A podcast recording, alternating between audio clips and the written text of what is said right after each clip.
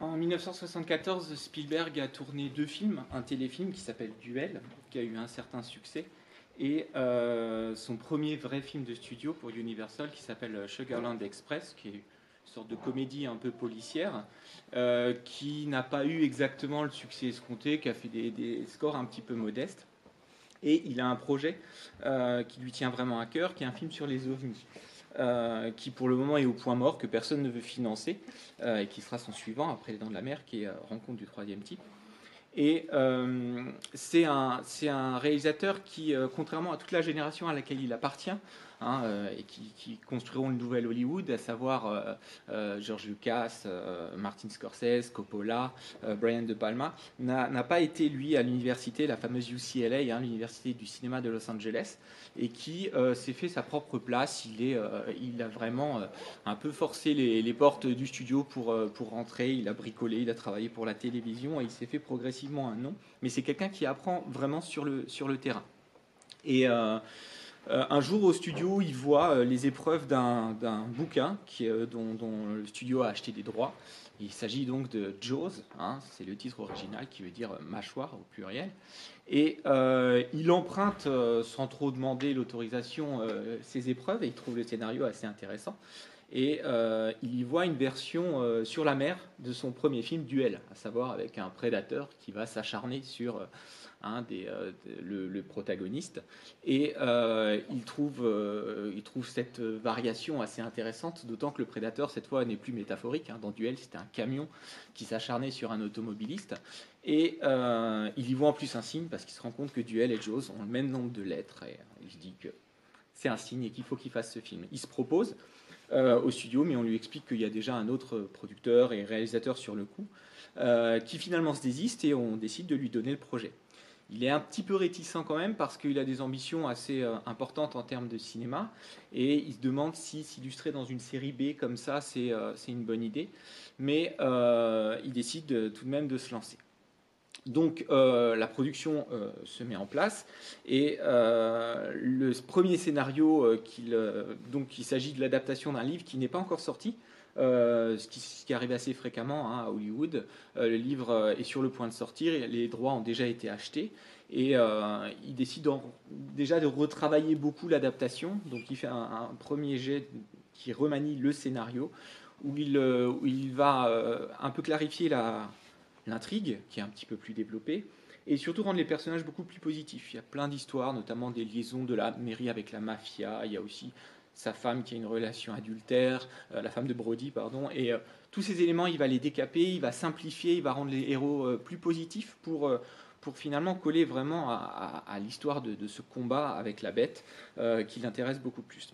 Après, il a bien conscience qu'il n'est pas scénariste et ils vont engager un autre scénariste qui va remettre tout ça un petit peu en, place et qui d'ailleurs, il s'appelle Gottlieb, va s'octroyer un rôle euh, et, c'est assez, ironique parce que le rôle qu'il euh, s'octroie, le scénariste, au fur et à mesure du tournage, ils vont retravailler pas mal le scénario parce qu'il va, il va falloir un peu composer avec des tas d'imprévus dont je vais vous parler.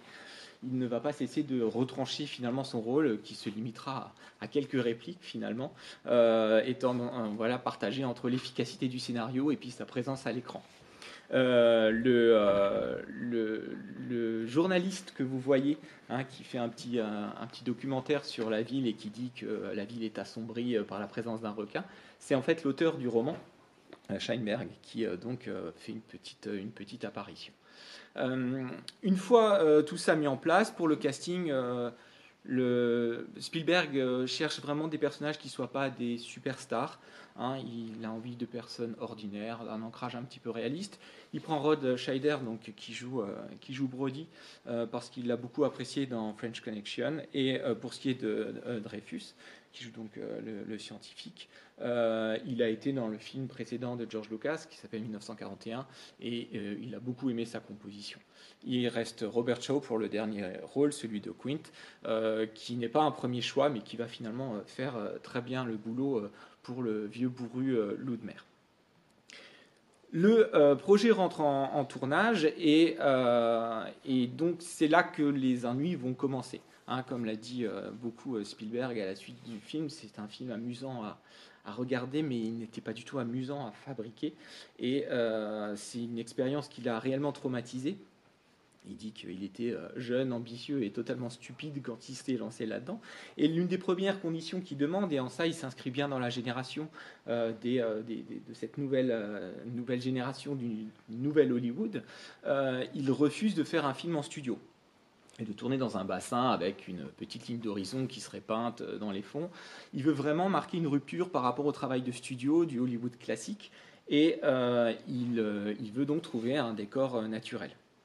Euh, donc, euh, ils vont trouver une île euh, au large de, sur Atlantique, au large de, New York, qui s'appelle Martha's Vineyard et qui, est, qui a un avantage par rapport à leur repérage, c'est qu'à 18 km au large de l'île, on a encore seulement 9 ou 10 mètres de fond, ce qui va leur permettre d'installer le char notamment sur lequel ils vont déposer le requin. donc il y a tout un tas d'effets spéciaux qui sont travaillés. Et notamment, euh, donc évidemment, on est en 1975, euh, tout est mécanique, euh, et ils vont donc improviser tout un tas de bricolages pour obtenir les effets qu'ils veulent.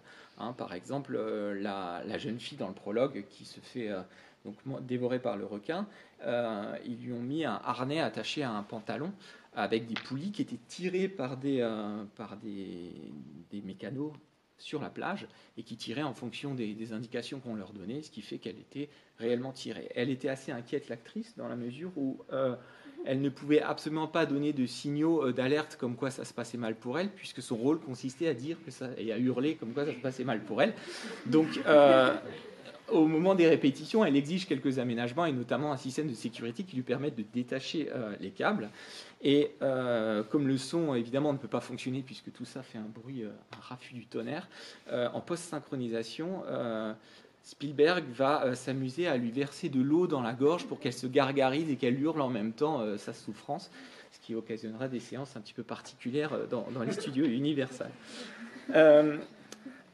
il veut des vrais requins à l'image hein, au départ. Euh, alors évidemment pas pour euh, l'intégralité du film, mais euh, la première chose à laquelle il pense, c'est pour la séquence de la cage. Et il fait tourner une équipe de spécialistes en Australie qui sont spécialistes dans le documentaire animalier et qui, arrivent à rentrer en contact avec des fameux requins blancs. Et et le vrai requin euh, fait à peu près 4,50 mètres, sauf que dans le film, il est censé faire 8 mètres euh, ou 7,50 mètres. Et donc, ils ont l'idée euh, de faire une cage à taille réduite et de placer dedans ben, un homme de petite taille, parce que histoire d'avoir une échelle qui, moitié, donne l'illusion que le requin est deux fois plus grand. Donc ils font un casting de personnes à petite taille euh, qui aient une expérience euh, de plongée. Euh, ils en trouvent pas. Il y en a un qui est vaguement initié, qui est totalement terrorisé.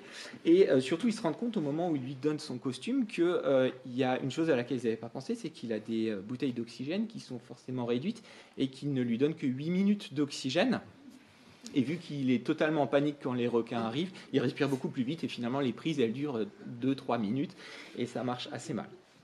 Lors d'une prise, euh, il, demande à pas y aller, euh, il est assez inquiet, et à ce moment-là, un requin fonce dans la cage et se coince la tête dans la cage et euh, entraîne la cage avec lui au fond. Il serait clairement mort si il avait été là dans la prise. Et cette prise-là va être gardée. Ce qui fait que donc l'acteur en question n'apparaît pas à l'écran. En revanche, le, passage où on voit le requin se débattre dans, euh, la cage euh, a été mis à l'écran. Ils ont réécrit en fait le scénario pour qu'il puisse y avoir euh, cette image d'un beau requin. On voit très clairement d'ailleurs la différence entre le vrai requin et le requin mécanique, bien entendu. Pour le tournage en mer, ça va être un enfer absolu. Euh, Spielberg apprend et euh, apprend à ses dépens que euh, tout ce qui est un peu compliqué à mettre en place quand on fait un tournage sur Terre prend des proportions ahurissantes quand on est sur l'eau. tout bouge en continu. Hein. Il y a des courants, il y a des marées, il y a des vagues, il y a des changements climatiques. Et pour avoir un plan, ils peuvent passer parfois une journée une fois qu'ils ont réussi à avoir la bonne distance, etc., le euh, bateau dérive euh, et euh, ils doivent tout reprendre. Et leur, leur cauchemar aussi, qu'ils n'avaient pas prévu, donc ils sont à 18 km des côtes, parce que l'exigence de Spielberg, c'est de, de ne voir jamais la Terre à l'horizon. Il veut vraiment donner la sensation qu'ils sont totalement isolés en mer. Et, et puis il leur arrive qu'au moment où ils commence à avoir le bon plan. Les réglages sont extrêmement longs, ça peut durer jusqu'à une heure à deux heures pour être vraiment parfaitement dans, l'axe qu'il cherche. Il y a un bateau qui apparaît à l'horizon, un petit voilier. Et le problème, c'est que quand le voilier apparaît à l'horizon, il met une heure et demie à sortir du champ, puisqu'il est très loin.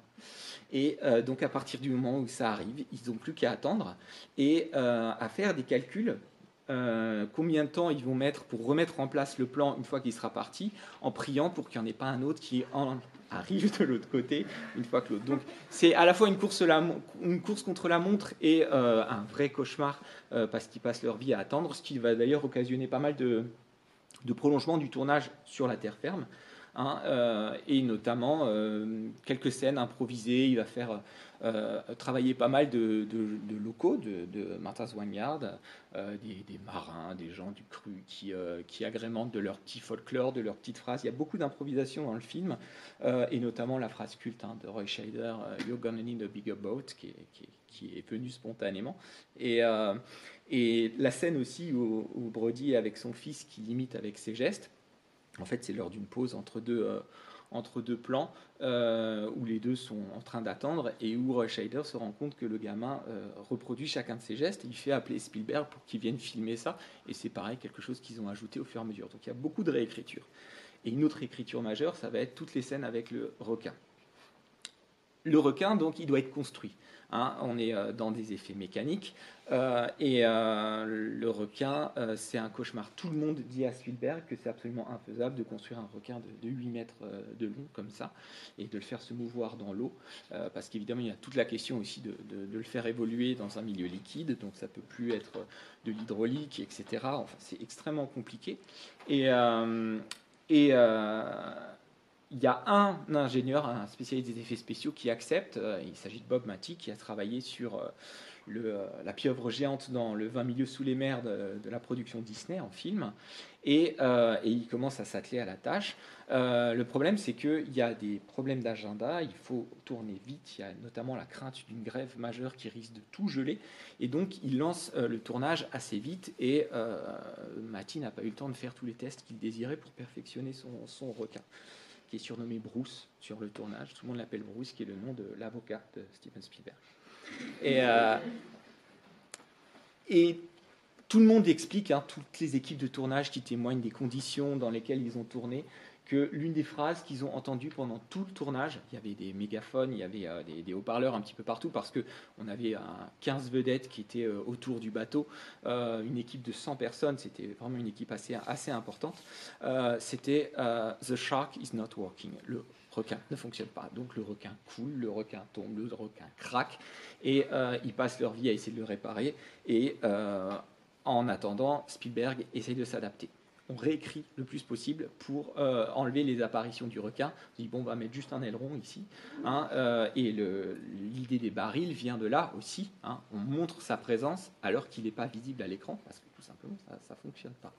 Euh, donc le, tournage prend un retard considérable. Au départ, il était prévu soit, que le tournage commence le 1er mai et se finisse le 28 juin. Il dure finalement 7 mois. Le budget est triplé. Et euh, les deux euh, producteurs qui sont derrière euh, Spielberg, qui ont déjà travaillé avec lui sur Sugarland Express, le soutiennent à fond, menacent de démissionner si on vire Spielberg. Ils sont convaincus que c'est le meilleur pour mener à terme le projet. Et en fait, l'un des producteurs, Brown, c'est Zanuck Brown, Brown explique que certains éléments du, storyboard n'avaient même pas été montrés au, big boss d'Universal parce qu'il savait que ils allaient leur dire mais ça vous pourrez jamais le faire. Donc il y a, y a quelque chose d'assez intéressant. Il, explique euh, euh, Brown que euh, c'était un film en fait indépendant déguisé en film de studio. Il y avait beaucoup d'inconscience, beaucoup d'improvisation, beaucoup de d'expérimentation et mais on était dans un cadre classique d'un film universal le Big Boss euh, finit par arriver euh, sur l'île euh, et il convoque l'équipe et il dit à Spielberg bon je vous propose qu'on arrête tout. Je ne vais pas vous virer je ne vais pas vous remplacer. On, voit juste que là ça ça, marche pas on arrête les frais. Ou alors vous décidez de, continuer et je vous soutiens à 100% mais par contre il, faut terminer dans tel délai. Vous connaissez la suite de l'histoire évidemment Spielberg essaye et finit par y arriver. Ils arrivent à, faire marcher euh, Bruce. Et, et ils arrivent à terminer le tournage. Donc Universal sent que le film a un très bon potentiel, pour plusieurs raisons.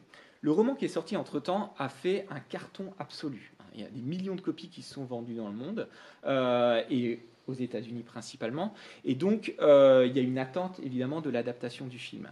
Euh, les euh, déboires sur le tournage ont fuité dans la presse. Certains journalistes ont réussi à, s'infiltrer sur un plateau et à prendre des photos du, robot mécanique du, requin, alors que on voulait cacher le fait que c'était un robot. on le voit quand même. Hein. mais donc tout ça alimente une, attente considérable.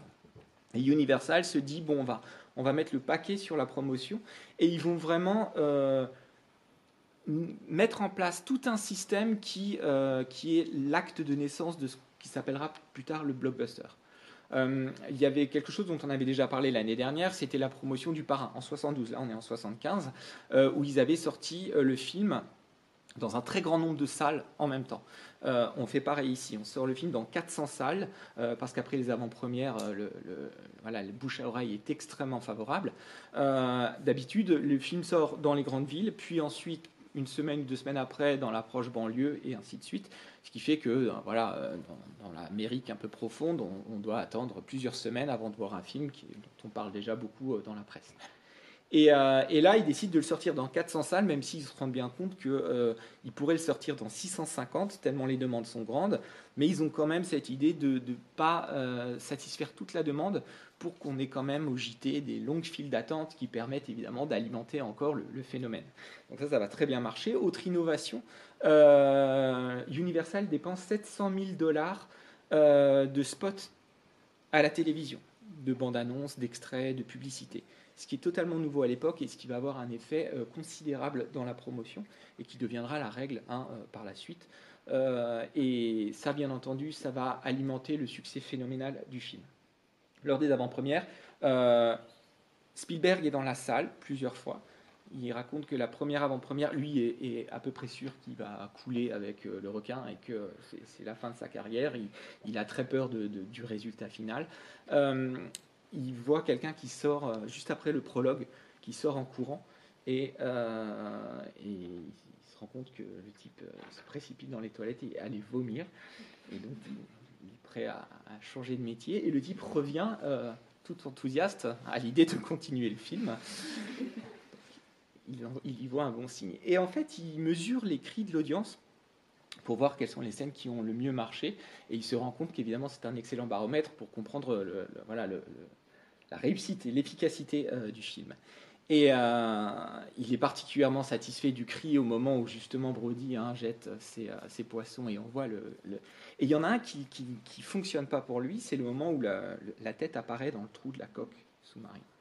Et il est convaincu qu'il y a un problème de timing. À ce moment-là, il apprend, c'est un jeune réalisateur, hein, il a 28 ans, il est en train de tout mettre en place. Et il va voir Universal, donc entre l'avant-première et la sortie nationale, il leur dit faudrait qu'on retourne cette scène. Euh, j'en ai pas pour, grand chose. Hein. il me suffit d'un bassin, etc. Pour 3000 dollars, on peut s'en sortir. Ils lui disent non, non, non, t'as déjà triplé le budget. C'est hors de question. Donc il prend sur sa, ses propres deniers et il va dans la piscine de la villa de, sa monteuse, celle qui monte le film. Lui, il n'a pas de piscine à l'époque. Ça ne saurait tarder, hein, puisqu'il va lui arriver. Mais. Euh, et il tourne ça euh, et, il repense vraiment au timing et à la manière dont euh, il faut absolument euh, un, certain délai. Il tourne neuf versions qu'il va, développer et qui va proposer aux ingénieurs du son qui s'occupent encore de quelques points de post-synchronisation au studio euh, Universal. Il leur propose les neuf et il regarde leur réaction. Il choisit la meilleure. Il va ensuite assister à une autre avant-première et là, euh, il obtient l'écrit qu'on a entendu ce soir, hein, d'ailleurs, il faudra lui dire, et qui effectivement montre un, sens du, timing absolument exceptionnel, hein, et qui rejoint un petit peu ce qu'on avait déjà évoqué euh, dans les précédentes séances d'Hitchcock. Hitchcock qui disait qu'il était un directeur de spectateurs beaucoup plus que d'acteurs et que ce qui l'intéressait lui, c'était de diriger les émotions euh, du spectateur. Et là, on en, a, on en a évidemment un très bel exemple. Le film est un succès euh, colossal. Il est accompagné d'autres innovations euh, du studio, notamment un merchandising incroyable avec des requins qui vont inonder le marché absolument partout. Euh, ça va être un galop d'essai avant la grand-messe du merchandising qui sera évidemment Star Wars deux ans plus tard, en 77. Et une autre innovation très intéressante, ils vont publier un livre sur le making-of du film. Puisque le tournage a été tellement désastreux, il y a plein d'anecdotes à raconter. Et c'est un livre qui va avoir un succès avec des photos et qui est vraiment un récit de tournage qui va avoir un succès absolument considérable. Il y aura 17 rééditions et 2 millions de copies vendues au fur et à mesure des années. Donc ça, préfigure aussi ce que deviendra ensuite les making-of sur les, euh, sur les DVD, etc. Et d'ailleurs, lors de la réédition en Laserdix, il y aura un euh, documentaire de deux heures sur le film. Et euh, les fans du film s'arracheront cette version juste pour pouvoir avoir accès à ce documentaire inédit. Donc on a plein de choses qui, se mettent en place. Le film bat tous les records. Euh, il est le film le plus vu aux États-Unis. Il a coûté 9 euh, millions de dollars et il en rapporte 460. Euh, et jusqu'à l'arrivée de Star Wars deux ans plus tard, c'est le plus grand succès de tous les temps au box-office. il sera nommé, nominé pour plusieurs Oscars. Euh, dont celui du meilleur film. Spielberg est dégoûté parce qu'il n'est pas nominé en tant que meilleur réalisateur. Il le prend un peu mal.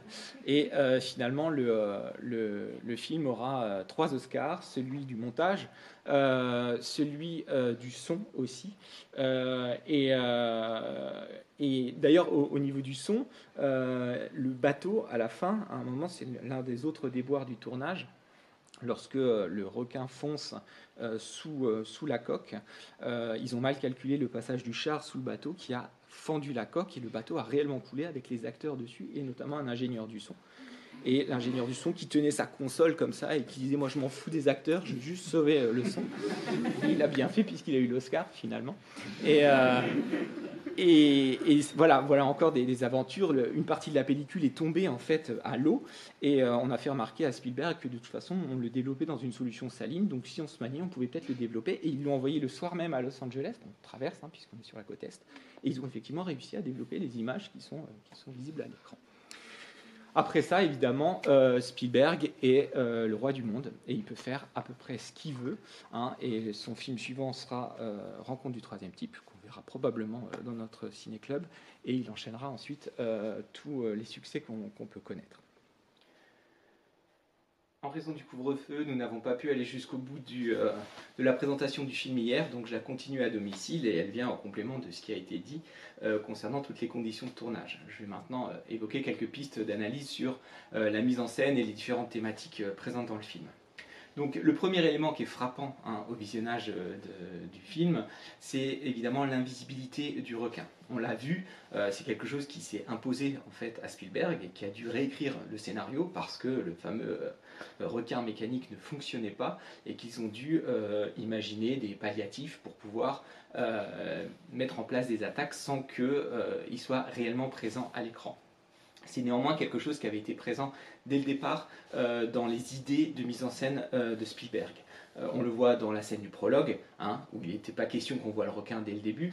On le voit aussi dans une autre scène qu'avait prévue Spielberg, mais qu'il n'a pas pu tourner faute de moyens, où il imaginait qu'on voit le requin et son passage avec des mâts qui bougeaient systématiquement et qui tanguaient pour révéler une présence sous-marine et invisible.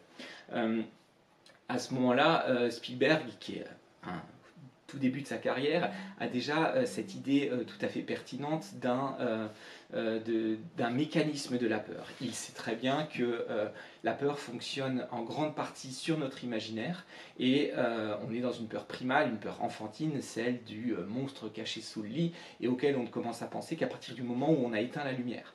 Euh, donc euh, cette idée-là, il l'exploite et euh, elle est présente au début du film et ensuite eh ben, il va trouver des éléments qui vont permettre de donner des indices de la présence du requin sans pour autant qu'il soit évidemment entièrement présent on va le voir à travers une série d'objets. Hein. la créature est morcelée, si vous voulez. On a des éléments qui montrent sa présence. On va avoir évidemment la bouée, on va avoir le ponton qui s'écroule, la chaîne qui se déroule, par exemple et, euh, et des éléments aussi, euh, évidemment toute la documentation euh, que, voit Brody hein, sur, les, sur les livres qui vont lui permettre évidemment de, prendre connaissance avec ces, ces, monstres, et bien entendu un élément qui sera déterminant pour toute la deuxième partie du récit, ce sont les barils jaunes attachés au requin.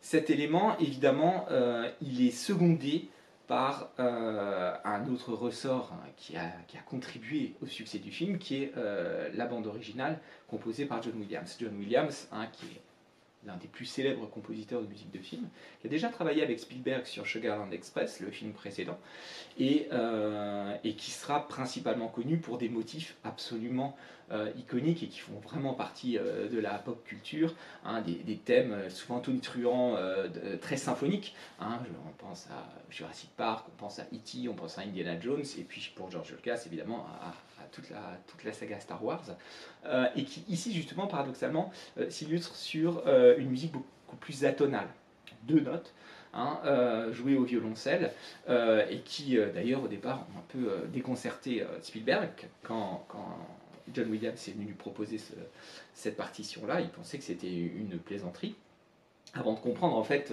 euh, la réflexion finalement de John Williams. John Williams explique qu'on est, face à un, monstre qui est froid, un monstre qui est mécanique, qui avance hein, de manière extrêmement euh, voilà, décidée, et euh, cette musique-là va permettre justement de nous mettre en contact avec quelque chose qui justement est aux antipodes finalement de, l'être humain et des, des, émotions qui peuvent le caractériser. La musique, en plus, l'intérêt de, cette mélodie extrêmement réduite, c'est euh, la manière dont on peut, euh, on peut jouer avec, puisqu'il y a la possibilité euh, d'en varier le rythme. Hein. évidemment, il y a un phénomène d'accélération qui va ajouter à la tension. Et à chaque fois qu'on est avec la bête, qu'on est soit en caméra subjective, soit sur des fonds marins, la musique est une attestation de la présence de l'animal. Euh, ce qui fait qu'elle prend évidemment un relais absolument extraordinaire à cet animal qui est invisible et, euh, va permettre aussi de nous donner des indices de sa présence, même parfois quand on est à la surface. Et, euh, on remarquera d'ailleurs, et ça c'est un élément tout à fait intéressant, c'est que le requin est un, est un animal muet, il n'y a pas de cri, hein. on n'est pas justement dans ce qui sera iconique dans Jurassic Park avec ce fameux rugissement hein, du, du T-Rex par exemple. Euh, et, la scène, euh, à partir du moment où le requin apparaît vraiment, dans le dernier euh, quart du film, la musique est beaucoup plus en retrait toute la scène euh, euh, de, dévoration de Quit, par exemple, il n'y a aucune musique, seulement euh, le sound design, hein, tous les bruitages, etc., sur le fracas, notamment sur les os qui craquent, mais la musique n'est plus là. John Williams sait pertinemment que cette musique, elle est liée à l'attente, elle est liée à la fébrilité, elle est liée à l'invisibilité, à l'approche de l'animal, si vous voulez. Quand il est là, c'est lui la star, la musique se retire. Donc euh, il y, a, quelque chose d'extrêmement réfléchi et qui va vraiment faire date et qui explique évidemment hein, le succès, puisque John Williams a eu un Oscar aussi hein, pour, euh, pour cette musique et, euh, qui, va entrer en parfaite osmose avec évidemment tout, le travail de mise en scène de Spielberg. Autre petit élément par rapport aux, dinosaures notamment, dans la scène finale, lorsque le requin coule au fond des flots dans nuage euh, voilà, de, sang à l'intérieur de l'eau, euh, on entend une sorte de rugissement extrêmement étrange, quasi fantastique, et euh, qui évidemment donne une dimension voilà, presque féerique, fantastique. Et, cet élément-là, il est contenu dans la musique, hein, parce qu'après les, après les deux notes, on a une harpe qui donne un élément féerique et qui renvoie justement à cette, au, caractère finalement fantastique et, presque magique de cet animal, qui renvoie évidemment à l'enfance et à nos peurs les plus, les, plus primales. Et, euh, et ce rugissement-là, il est en fait très identique au bruit que l'on entend à la fin de duel, lorsque le camion euh, s'écroule, hein, ça, fesse dans le fossé. D'ailleurs, les fins sont extrêmement similaires. Hein. Euh, voilà, la bête, le monstre qui s'effondre après et qui explose. Euh, et on entend pareil une espèce de rugissement. Alors, c'est entre la tôle froissée et un cri animal qui renvoie vraiment à quelque chose qui est assez proche du rugissement d'un dinosaure qu'on retrouvera donc plus tard dans Jurassic Park. Donc, c'est vraiment quelque chose qui fait le lien entre, entre ces trois films très importants du réalisateur. Face donc à cette bête, euh, vous avez les hommes. Euh, avec euh, plusieurs, plusieurs paliers. La première scène, vous avez une petite communauté vaguement hippie de la jeunesse insouciante qui évidemment va faire face à, à, la tragédie. Puis ensuite, vous allez avoir la station balnéaire hein, qui refuse de voir l'évidence et qui évidemment là aussi va se retrouver confrontée à des choses qu'elle qu'elle ne peut pas gérer, qu'elle ne peut pas maîtriser. Et euh, Spielberg ensuite va resserrer le récit, avec lui les scénaristes, mais c'est quelque chose qui est pensé depuis le départ, même dans le roman, sur un trio. Et au départ, Spielberg, hein, son idée, c'est de vraiment mettre Monsieur Tout le Monde, à savoir Brody, face à un monstre, voilà, totalement disproportionné, démesuré, etc. Et en fait, ce qui, se passe dans le trio euh, des, personnages, c'est qu'on va avoir une dissémination, si vous voulez, des différentes qualités nécessaires pour pouvoir hein, le, combattre. Vous allez avoir le vieux loup de mer, Quint, euh, vous allez avoir Hooper, le scientifique, euh, et Brody, le chef de la police. chacun a ses son caractère, euh, chacun euh, a sa complémentarité, mais euh, ça, ça a été beaucoup évoqué hein, dans les analyses, notamment d'ordre psychologique ou psychanalytique, chacun a un trauma en fait, et chacun a quelque chose à régler ils vont sur ce bateau à la rencontre de quelque chose de passé, de leurs souvenirs. Hein, Hooper s'est fait agresser à 12 ans par un requin. Euh, pour Brody, sa phobie de l'eau, elle n'est pas très claire, mais en tout cas, elle est liée à l'enfance.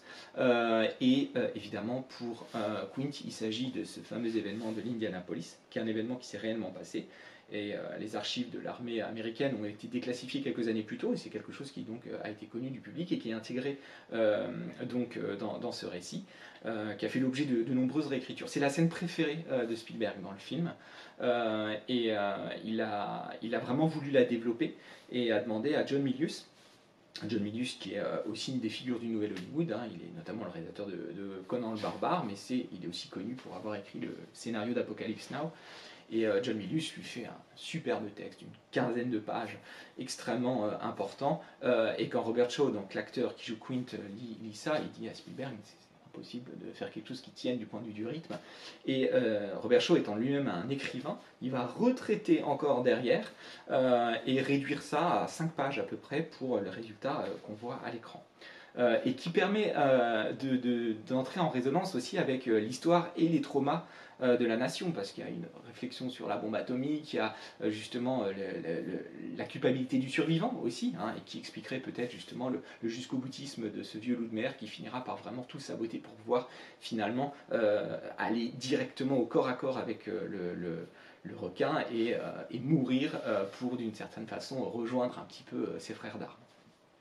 Et donc tout ce dépouillement va bien entendu mettre en place des, éléments. Euh, alors, il y a un autre élément important, c'est évidemment pour, pour Brody, c'est toute la figure euh, de, son discours, de son récit initiatique, si vous voulez. Brody, c'est celui qui euh, doit aussi être là en tant que père, on le voit dès le début, hein, avec ses enfants, mais aussi en tant que père de cette ville qu'il doit gérer, il est le chef de la police, et, euh, pour laquelle euh, bah, il a du mal à faire sa place. Il n'est pas euh, de l'île, il est de l'extérieur et, et, il a du mal à s'intégrer. Et il doit évidemment les protéger, il ne parvient pas à le faire. Et évidemment, la scène emblématique, c'est celle où il se fait gifler par la mère, qui clairement montre à quel point il a failli en tant que père au sens de, la police. Et euh, ensuite, quelques scènes qui montrent évidemment qu'il est dans un apprentissage. On le voit dans la manière dont son épouse a fait ses bagages quand il part sur le bateau. Hein. Elle lui dit Je t'ai mis de la pommade, euh, tu retrouveras d'autres lunettes dans tes chaussettes. Enfin, c'est quelque chose d'assez infantilisant. Et on retrouvera aussi ça dans la manière dont Quint lui apprend à faire des nœuds, par exemple, et euh, lui donne des, tâches de subalterne. C'est quelqu'un qui donc va progressivement apprendre et va évidemment s'émanciper pour émerger en tant que, figure majeure à la fin du film. Et euh, on retrouve donc à travers ce genre euh, ici des références aussi au western euh, assez nettement et notamment à cette petite communauté d'hommes hein, assez complémentaires et qui vont faire front ensemble face à l'agression extérieure. Pensez à Rio Bravo par exemple. et donc cette agression extérieure, c'est évidemment une autre thématique importante qui est celle de la nature en fait, quand, on, quand, on, regarde le, le, prologue, hein, vous avez donc cette, cette, créature qui fusionne avec la mer, une mer opaque dans laquelle on ne voit rien, et qui va créer un gigantesque territoire sur lequel euh, on est absolument euh, terrorisé par rapport euh, à la menace qui est diffuse. Et, cette nature, c'est une surface infinie, c'est une sorte d'écran, si vous voulez, qui, en fonction des désirs du réalisateur, va être opaque ou transparent, va permettre de laisser voir certaines choses ou non et euh, dans lequel, évidemment, euh, euh, va se jouer la fameuse question de la territorialité dont parle Hooper. En fait, le monstre a décidé que c'était son garde-manger et, il va falloir l'éliminer, sinon il, mettra à mort absolument tous les estivaliers. et cette question, elle est évidemment liée à la phobie de Brody, qui ne peut pas aller dans l'eau. Et donc, euh, face à ce regard infini sur la profondeur de l'océan et sur cette surface menaçante, vous avez la profondeur de champ qui est celle du regard de Brody. Hein, la séquence majeure, qui est vraiment un, monument de mise en scène de la mort euh, du, petit enfant sur son matelas jaune, là, euh, montre Brody en observateur qui veille et qui en même temps est dans une passivité totale. Il est assis le plus loin possible de l'eau. Il voit les gens aller progressivement à l'eau, il voit d'autres obstruer son regard, et on a des passages systématiquement devant lui qui permettent des raccords dans l'axe et de s'approcher de lui tout en voyant à chaque fois ce qui se passe en contre-champ euh, sur la surface de la plage. Et euh, on voit quelqu'un qui est rivé à son fauteuil et qui ne peut strictement rien faire. Et de ce point de vue-là, tous les effets de mise en scène de Spielberg sont savamment dosés pour jouer euh, à chaque fois sur cette impuissance. Nous, on est rivé à son regard. Et son regard dit quoi? Vous avez notamment le moment où un, euh, personnage surgit devant lui, il commence à lui parler de ses problèmes de parking, et on a un effet euh, de double focale. Vous avez remarqué que le personnage est net à l'écran, tandis qu'il il est flou derrière son visage, alors que la mer derrière, où on voit des gens qui jouent dans l'eau, elle est aussi nette. Donc on a vraiment un phénomène de, double focale, à deux objectifs sur la caméra qui permettent de voir deux nettetés différentes. Et euh, vous allez ensuite avoir ce, vertigo effect, vous savez, le travelling compensé, au moment où il prend conscience de l'attaque, où en fait euh, vous avez la caméra qui zoome, euh, qui avance vers Brody tout en faisant un zoom arrière. Donc travelling mécanique et, et, et zoom optique. Et L'effet, évidemment, nous donne un signe de sa panique. Hein. On voit vraiment cette espèce de vide qui se crée en lui, mais surtout, ce qui est très intéressant, c'est qu'on voit comment le décor se creuse derrière lui et l'attire encore vers la terre. Et pendant toute la séquence qui suit, il est à la terre et il ne peut pas agir. Ce sera la même chose quand l'enfant est dans, le, dans l'étang. Hein. Il, y a toujours de grandes profondeurs de champ. On vous montre l'étendue de quelque chose qu'il n'arrive pas à atteindre. Et c'est quelqu'un qui, évidemment, va devoir apprendre à se mettre à l'eau euh, au sens propre du terme. Donc, euh, face à, euh, à, cette, à, cette, nature, il y a beaucoup d'humilité et il y a aussi une ville qui est. voilà, tous les hommes sont assez ridicules. Hein, toute la scène de, cette espèce de lynchage où on chasse, à la dynamite, etc. On voit des gens qui font absolument n'importe quoi, qui n'ont aucun domaine d'expertise et qui se croient mettre des flots alors qu'évidemment ils ne le sont pas. La dernière leçon d'humilité, ce sera évidemment celle de Spielberg lui-même qui apprendra tirera de son expérience traumatisante de tournage en mer un immense respect pour la nature hein, et, euh, dira qu'il ne tournera plus jamais euh, en mer. Il disait d'ailleurs à la fin de, Des Dents de la Mer, il disait mon prochain tournage se fera sur la terre ferme, il n'y aura même pas une séance de, de salle de bain pour être sûr de ne plus jamais composer avec de l'eau. Le, euh, donc la logique, hein, qui est celle de l'initiation euh, du personnage euh, et euh, du combat, c'est celle d'un dépouillement progressif. La mise en scène de Spielberg, c'est une mise en scène qui, de ce point de vue-là, est assez dans l'héritage du, cinéma hollywoodien classique. C'est une mise en scène assez invisible. On n'est pas dans un formalisme. Tous les éléments qui sont mis en place, on l'a vu avec la double focale par exemple, ou le travelling compensé, sont toujours au service du récit. Il n'y a pas de gratuité des effets pour pour, euh, pour, euh, pour, des effets de manche, pour de la pause. Absolument pas. Hein. Euh, on a un, relatif équilibre dans l'échelle des plans. Quand on a des séquences avec un montage saccadé, en réalité, on n'a pas le sentiment qu'on nous bombarde d'un montage très assuré. Tout est à chaque fois pertinent, tout est mis en place pour être au service du récit. C'est la même chose concernant la photographie. On a un jeu des couleurs qui est extrêmement bien dosé toutes les couleurs froides, donc le gris, le bleu, le noir, euh, sont du domaine évidemment de, l'océan et, de la bête. Et vous avez un contrepoint avec le jaune. Le jaune est extrêmement présent dès qu'on voit les hommes. Et euh, il compose vraiment cette communauté, cette communauté pardon, des, euh, des estivaliers. C'est la couleur du soleil, c'est la couleur de la station balnéaire, de l'innocence, la voiture de brodier jaune, l'hélicoptère qui patrouille est jaune euh, et euh, le, les enfants, donc dans la séquence de la mort de l'enfant, son matelas pneumatique est jaune, le t-shirt du propriétaire du chien, l'autre jaune, est jaune aussi, le chapeau de la mère est jaune. Donc on a vraiment des éléments comme ça qui viennent composer et, mettre en place cette espèce d'innocence qui évidemment va être rapidement teintée de la dernière couleur, qui va être évidemment le rouge euh, du sang, qui, euh, intervient à, des moments aussi euh, décisifs. Tout l'intérieur d'ailleurs hein, de, la maison de, Brody au début, au, petit matin, est jaune et l'enfant arrive avec cette trace rouge. Hein, très voilà prophétique sur la main. Et, et donc toute l'avancée du récit, hein, on va perdre le bateau au large, on n'a plus de côte terrestre visible, on n'a plus que trois personnages et on décape au fur et à mesure. Hein. On n'a plus de radio, on n'a plus de moteur, on n'a plus de lumière, on n'a plus de capitaine même, et à la fin, il n'en reste qu'un seul, et vous avez cette très belle image euh, d'un personnage qui progressivement, hein, dans ce bateau qui est en train de couler, euh, va à la rencontre euh, de l'élément qui lui fait le plus peur, l'eau, euh, euh, et, va reconquérir d'une certaine façon, si on veut parler en termes esthétiques, cette profondeur de champ. Hein. Son, regard dans toutes les séquences où il surveille et il ne peut rien faire était un regard passif, rivé à un point fixe, et là il est dans un regard mobile où il va à la rencontre de l'animal et il va reconquérir la, profondeur de champ en visant euh, correctement et en, abattant le monstre. Et, donc le trauma est à la fin réglé puisqu'il dit hein, j'avais peur de l'eau euh, à l'origine et il, clapote pour rejoindre la terre ferme en compagnie de, Hooper. Ce qui fait qu'on euh, on est réellement face à un auteur. Euh, Spielberg, c'est évident, c'est quelqu'un qui a un sens inné de la mise en scène, qui est extrêmement pertinent dans ses découpages, qui visualise parfaitement et qui sait comment orchestrer euh, la terreur euh, et la satisfaction euh, du personnage, du spectateur, pardon. Hein, parce que c'est un autre, un autre élément. Il y a, aussi des, moments qui sont un petit peu plus guillerets, qui sont plus, et, qui sont accompagnés d'ailleurs de la musique de John Williams. Quand par exemple ils mettent le premier baril, il y a une musique extrêmement symphonique, très joyeuse, presque enfantine, et donc il, joue avec toutes ces émotions. Et c'est là justement que se fait, le, jour le, dernier élément, c'est que c'est un film d'auteur, mais c'est aussi un blockbuster. Et, euh, c'est le premier blockbuster qui va faire vraiment basculer euh, l'industrie hollywoodienne. Et euh, de ce point de vue-là, on, est face à quelque chose d'extrêmement pertinent et d'extrêmement ambivalent dans le film. Euh, par exemple, si on revient sur l'invisibilité du requin, euh, on se rend bien compte que, euh, certes, le requin est invisible, mais en réalité, il est omniprésent. Rien que l'affiche, qui est une affiche absolument iconique, hein, que vous avez ici, a, fait des promesses aux spectateurs. On sait exactement ce qu'on vient voir, et en fait, avant que le requin n'apparaisse, on le voit partout.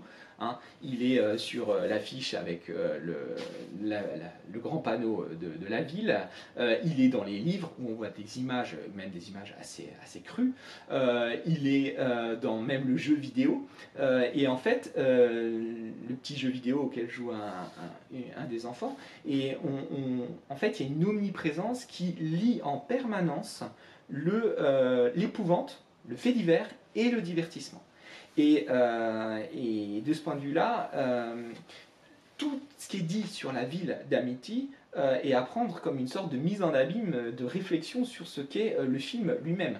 Hein, quand on parle de Summertown et on dit Summertown equals Summer Dollars, donc voilà, la ville d'été, c'est les dollars qui, vont avec ce divertissement estival. C'est la même chose pour le film. Le film est sorti en été, c'était aussi un peu une nouvelle idée et ça, ça très bien marché, c'est devenu une tradition, hein, le blockbuster de l'été. Euh, et, euh, et, chaque fois qu'on a euh, quelque chose qui épouvante, on montre le profit qui va avec. Vous avez euh, évidemment euh, la manière dont euh, ben, le, maire refuse parce qu'il veut garder évidemment toutes les rentrées touristiques. Et d'ailleurs, toutes ces scènes où on voit les ferries qui déboulent, toutes les, les files de, gens qui rentrent, c'est quelque chose qu'on peut mettre parfaitement en parallèle avec le phénomène de Jaws et toutes les files d'attente que ça a généré par la suite. Et, et, cette manne, si vous voulez, hein, cette manne financière de, la, consommation de masse, qui a fait justement le, succès des Dents de la Mer. Et euh, on le voit aussi ensuite à la manière dont Quint va rançonner la ville, hein, en disant gros danger égale euh, gros bénéfice, donc il demande 10 000 dollars. La manière dont il y a cette espèce de lynchage totalement chaotique où, tout le monde veut sa part de, l'argent. Et ensuite aussi la, la, manne médiatique, hein, puisque voilà, vous avez la presse qui débarque et des petites. voilà, des, quand, on craint des attaques, vous voyez les gens sur la, plage qui tout de suite mettent leurs jumelles pour voir, parce qu'il y a aussi cette question du voyeurisme. Donc Spielberg met en place une véritable complicité avec euh, le spectateur. Et ça, c'est vraiment un des éléments aussi euh, de bascule qui est celui de la pop culture, c'est-à-dire qu'il est conscient de créer un divertissement, il est conscient de s'amuser, et ça explique aussi beaucoup l'humour dans le film parce que c'est un film dans lequel on, rit beaucoup, on l'a entendu d'ailleurs lors de la projection hier soir, hein. euh, il y a quelque chose qui est vraiment de l'ordre du pur plaisir, et on ne se prend pas totalement au sérieux, raison pour laquelle finalement la dimension mécanique et du, requin ne pose pas tant de problèmes que ça, parce qu'on est dans quelque chose qui est de l'ordre vraiment du, divertissement et, et avec la complicité de quelqu'un qui a envie de nous faire plaisir et de nous offrir une attraction géante. C'est devenu d'ailleurs, là aussi, encore un, parallèle. C'est devenu une des attractions phares du, parc Universal à Los Angeles que euh, cette attraction des Dents de la Mer avec le requin qui vient vers euh, les petits bateaux qui passent euh, sur, sur, sur l'étendue avec des touristes qui viennent visiter les studios. Donc ici, on voit bien Spielberg et le, génie de, de, sa mise en scène au service d'un vrai plaisir. Euh, c'est-à-dire que toutes les analyses qui sont des analyses formalistes, qui sont des analyses psychanalytiques, etc., certes, c'est surtout ce que propose l'Europe, et particulièrement la France d'ailleurs, mais en réalité, euh, lui, il a été biberonné à la télévision, au cinéma, euh, il a eu des émotions qu'il a absolument envie de retranscrire et de repartager. Donc il sait exactement ce qui lui a plu et il sait comment faire plaisir à ses spectateurs. Euh, euh, et, toute sa mise en scène, elle est au service de cet élément-là. Et c'est pour ça qu'on est dans un pur produit de cinéma, mais aussi un pur produit de divertissement euh, qui va mettre en place une nouvelle ère. Et, c'est ce qui fait dire d'ailleurs à Peter Biskind, qui est un célèbre journaliste critique aux États-Unis, qui, a écrit un livre de référence sur le nouvel Hollywood. C'est à lui qu'on doit le concept de ce nouvel Hollywood. Il explique que finalement, parmi cette génération, hein, de ceux dont je vous avais parlé, à travers donc, Lucas, Scorsese, De Palma, Coppola, etc., euh, Spielberg euh, est d'une certaine façon une sorte de cheval de Troie euh, qui, dont les studios vont se servir pour reprendre le pouvoir. C'est-à-dire qu'à partir de là, la politique des auteurs, elle, va, elle va fléchir, le Nouvel Hollywood a encore 5 ans à vivre à peu près. Hein. En 1980, avec le désastre financier de La Porte du Paradis de Michael Cimino, ce sera terminé. Et la formule qui va la remplacer, elle est déjà en place ici c'est-à-dire un cinéma de divertissement, une mécanique ultra rodée. Et le portrait que fait Hooper hein, du, euh, du, requin, euh, une fois qu'il sait exactement ce qu'est comme requin, il dit It's a perfect engine, an eating machine, un, engin, un, engin parfait, une machine à dévorer.